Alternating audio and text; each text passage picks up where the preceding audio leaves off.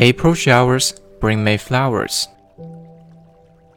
From the golden tibia fields of Midwest America to the ancient kingdoms of verdant Palestine, there is a happy truth to be shared with all who will take heed. In more recent times, this truth has been expressed as April showers bring May flowers. This is a truth that promises light bursting from darkness, strength born from weakness, and, if one dares to believe, life emerging from death. Farmers all over the world know the importance and inevitability of the seasons. They know that there is a season to plant and a season to harvest. Everything must be done in its own time. Although the rain pours down with the utmost relentlessness, seizing all outdoor activities, the man of the field lifts his face to the heavens and smiles.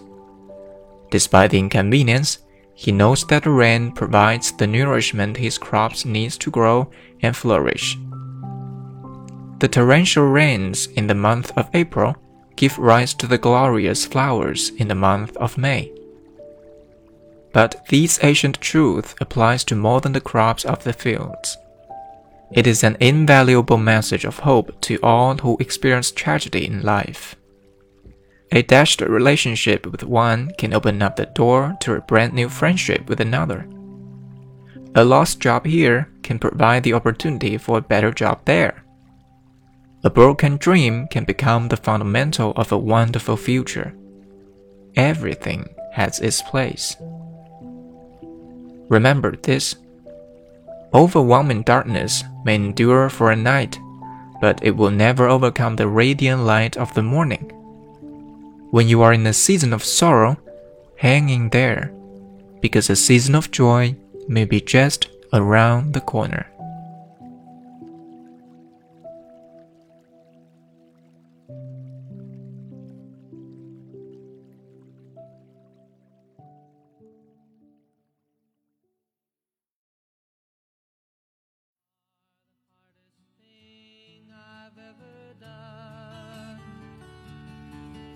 To be so love with you so long follow me viracle 各位听众朋友们，你们好，欢迎收听为你读英语美文，我是罗宾，在深圳向你问好。刚刚为你读了一篇短文，April showers bring May flowers，四月的雨带来五月的花。这篇文章的背后其实有一个小故事。我在高中的时候打篮球，右手意外受伤，医生告诉我，在几个月里将不能写字，饮食起居也只能靠左手。在高中紧张的学习节奏里，这其实是一个不小的打击。生活学习中有很多不方便。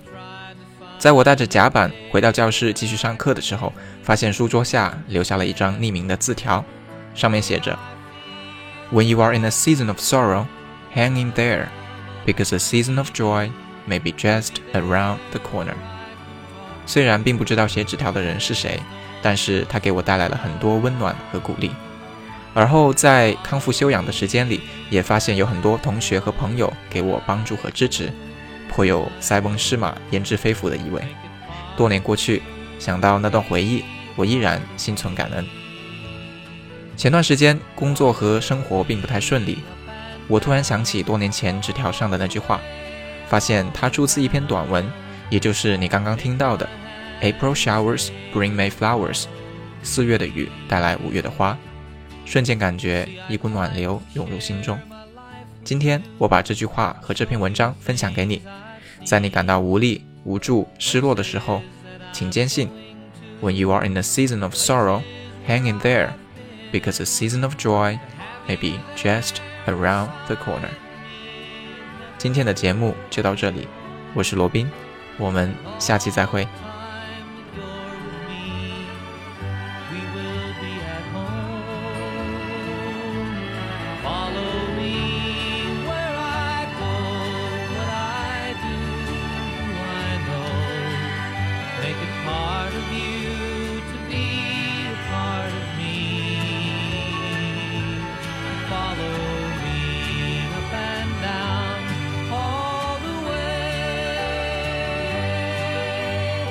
Take my hand.